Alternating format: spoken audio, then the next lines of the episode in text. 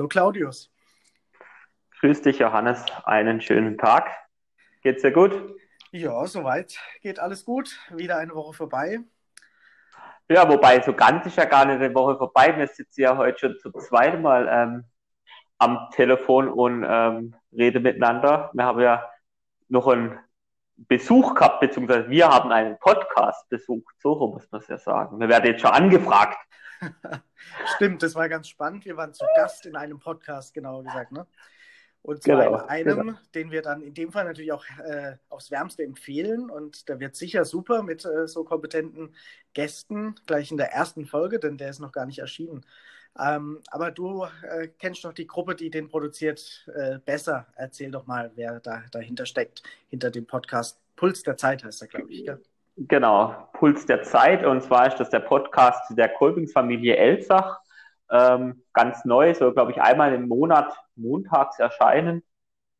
Und eben, so wie es der Name schon sagt, Puls der Zeit, aktuelle Themen von Kirche und Gesellschaft aufgreifen.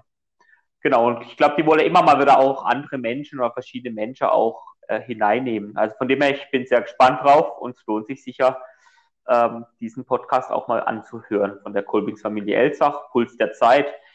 Und wenn ich es richtig weiß, ist er auch auf den gängigen Kanälen sowie frei raus ähm, zu hören, also Spotify etc. Genau, ab nächsten Montag, da kommt die erste Folge, glaube ich. Ja? Genau. Sehr schön. Und es ist schon spannend, äh, wenn man dran denkt, am Puls der Zeit sein zu wollen, dass man uns dann sofort anfragt, anruft, ähm, kontaktiert. Das ehrt uns natürlich, ähm, weil wir ja eigentlich in einem Unternehmen arbeiten, was nicht unbedingt immer dafür bekannt ist, am Puls der Zeit zu sein, oder?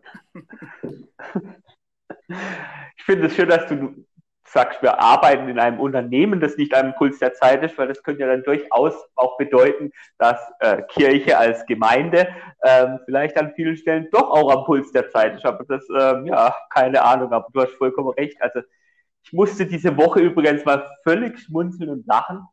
Ähm, ich war seit langem mal wieder im Seelsorgeamt und Seelsorgeamt hat jetzt auch Hygienekonzepte oh. und hat es auch geschafft, ähm, Genau, aber das Witzige ist, wie viel, das, ähm, ja, wie viel Hinweisschilder und Klebeband die da ähm, verbraucht haben. Also wirklich alle eineinhalb Meter ist auch ähm, markiert, also das, was sich wirklich nicht ähm, zu nahe kommt.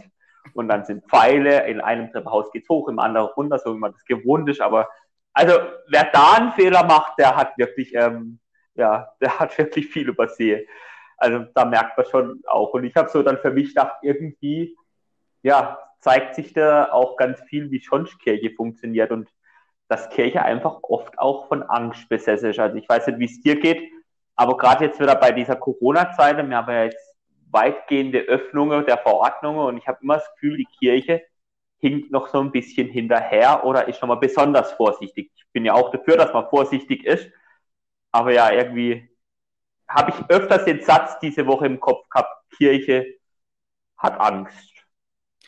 Ja, das ist, glaube ich, ein, ein, wichtiger Punkt. Also das war ja auch vor Corona schon hin und wieder, dass wir uns darüber ausgetauscht haben, weil ich glaube das auch, dass Kirche leider viel zu oft von Angst ähm, geleitet wird. Und äh, es gibt ja nicht ohne Grund so Sprichwörter wie Angst ist kein guter Ratgeber oder sowas. Also wir wissen ja eigentlich, dass Angst lähmt oder irgendwie aufhält und, und unsicher macht und dass man da eigentlich nicht so gut nach vorne schauen kann in, im Zustand der Angst. Und deswegen ist es umso erstaunlicher, finde ich, dass tatsächlich, wenn man die einzelnen Punkte anschaut, wenn man verschiedene Dinge hinterfragt, dass man doch ganz oft auf den Punkt Angst kommen könnte. Also man traut sich nicht in die eine oder die, in die andere Richtung, man traut sich nicht, weil man niemanden vor den Kopf stoßen will. Das ist ja an und für sich eine gute Sache, dass ich niemanden irgendwie beleidigen will oder sowas oder ausschließen will. Aber wenn ich dadurch halt wirklich so gelähmt bin, dass ich mich als Kirche oder als ja, Institution gar nicht mehr bewege nach nirgendwo, dann äh,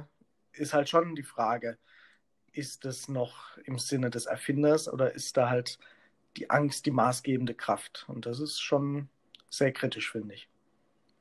Ja, und es ist ja wirklich oft so, dass, dass Ehrenamtliche oder irgendwelche Menschen in dieser Kirche, ganz egal ob ehrenamtlich oder hauptberuflich, ähm, dass die tolle Ideen haben, ja, nach vorne gehen. Ich glaube, in der Jugendarbeit erleben wir ganz oft solche Menschen, die wirklich ähm, ja, einfach genial sind in dem, was sie tun oder auch tun wollen. Und dann wird es ja aber auf einmal von irgendeinem Amtsträger oder Amtsperson oder irgendjemand, wo ähm, ja auch die Macht da dazu hat, ausgebremst. Und wenn man dann nachfragt, ja, warum denn, dann merkt man ganz schnell, dass es wirklich mit Angst zu tun hat. Dass man ähm, Angst hat, dass die Presse reagieren könnte oder dass man Angst hat, dass ähm, irgendjemand es nicht gut finden könnte, dass man vielleicht Angst hat, ja, was, was sagt denn da am Ende die Bischofskonferenz dazu oder der Papst? Also keine Ahnung, vor was man alles Angst haben kann. Aber ich habe oft das Gefühl, dass dadurch auch vieles ausgebremst wird. Ja, auf jeden Fall. Zumal die Frage ist ja tatsächlich, vor wem haben, hat man denn Angst? Also wer soll denn da wirklich dagegen schießen, wenn es doch inhaltlich und wenn es in der Sache richtig ist. Also wenn wir tatsächlich so die Menschen im Zentrum haben, so wie das ja auch äh, bei Jesus war. Also der hat ja auch quasi sich nicht von Angst bremsen lassen, dann wäre er überhaupt nicht weit gekommen, wenn er da überall Angst gehabt hätte, sich mit den Pharisäern anzulegen oder sonst was. Ähm, aber für ihn war ja schon klar, dass die Menschen im Mittelpunkt stehen und er eine Botschaft hat, wo es um ein gelingendes Leben geht. So. Und wenn wir das nicht auch haben, also wenn es uns nicht auch um die Menschen geht und das, was sie jetzt wirklich auch brauchen und das verändert sich natürlich immer. Also da kann ich doch nicht sagen, nee, ich ähm, habe da Bedenken, habe Angst, dass wir uns da irgendwie weiterentwickeln oder dass wir irgendwie was Neues wagen, ausprobieren. Natürlich kann es auch mal ein Fehler sein, kann was schiefgehen, aber das ist doch mehr als menschlich. Und auch in der Kirche sollte so eine Kultur herrschen. Wir versuchen das ja ich sag mal, in dem, im Bereich der Jugendarbeit, der Jugendverbände und so, da versuchen wir das ja auch so vorzuleben und so zu gestalten, dass Ehrenamtliche und Hauptamtliche Fehler machen dürfen, dass wir versuchen, mutig zu sein und auch eben gerade nicht die Angst äh, vorherrschen zu lassen. Von daher ist es schon auch ein Zeichen, wenn jetzt, äh, wie du sagst, im ESA oder so ein Schilderwald äh, entsteht, der schon auch auf so eine Vorsicht oder Angst äh, vielleicht auch äh, schließen lässt das ist ja eigentlich ein, ein schönes oder äh, ein Bild, was vielleicht auch so als Warnung oder Mahnung irgendwie für uns äh, wichtig sein könnte, dass wir uns da nicht verrennen in irgendwas.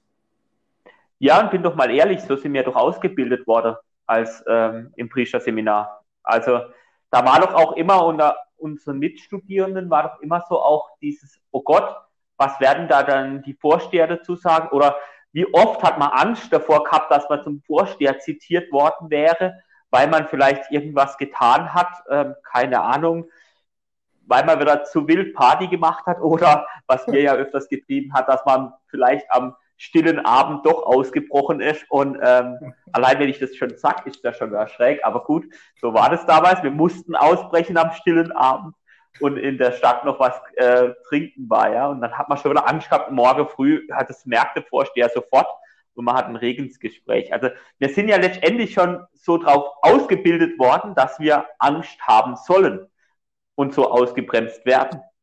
Und das Verrückte ist ja eigentlich, dass wir aus guter Quelle wissen, dass die Vorsteher damals zumindest ähm, überhaupt gar kein Interesse an den Punkten hatten, wo wir die Befürchtungen hatten oder wo unter den Studenten so sich was eingeschlichen hat, was denken wohl die anderen und man da selber unsicher wurde oder eben Richtung Angst äh, eher tendiert hat, was könnte da alles äh, passieren.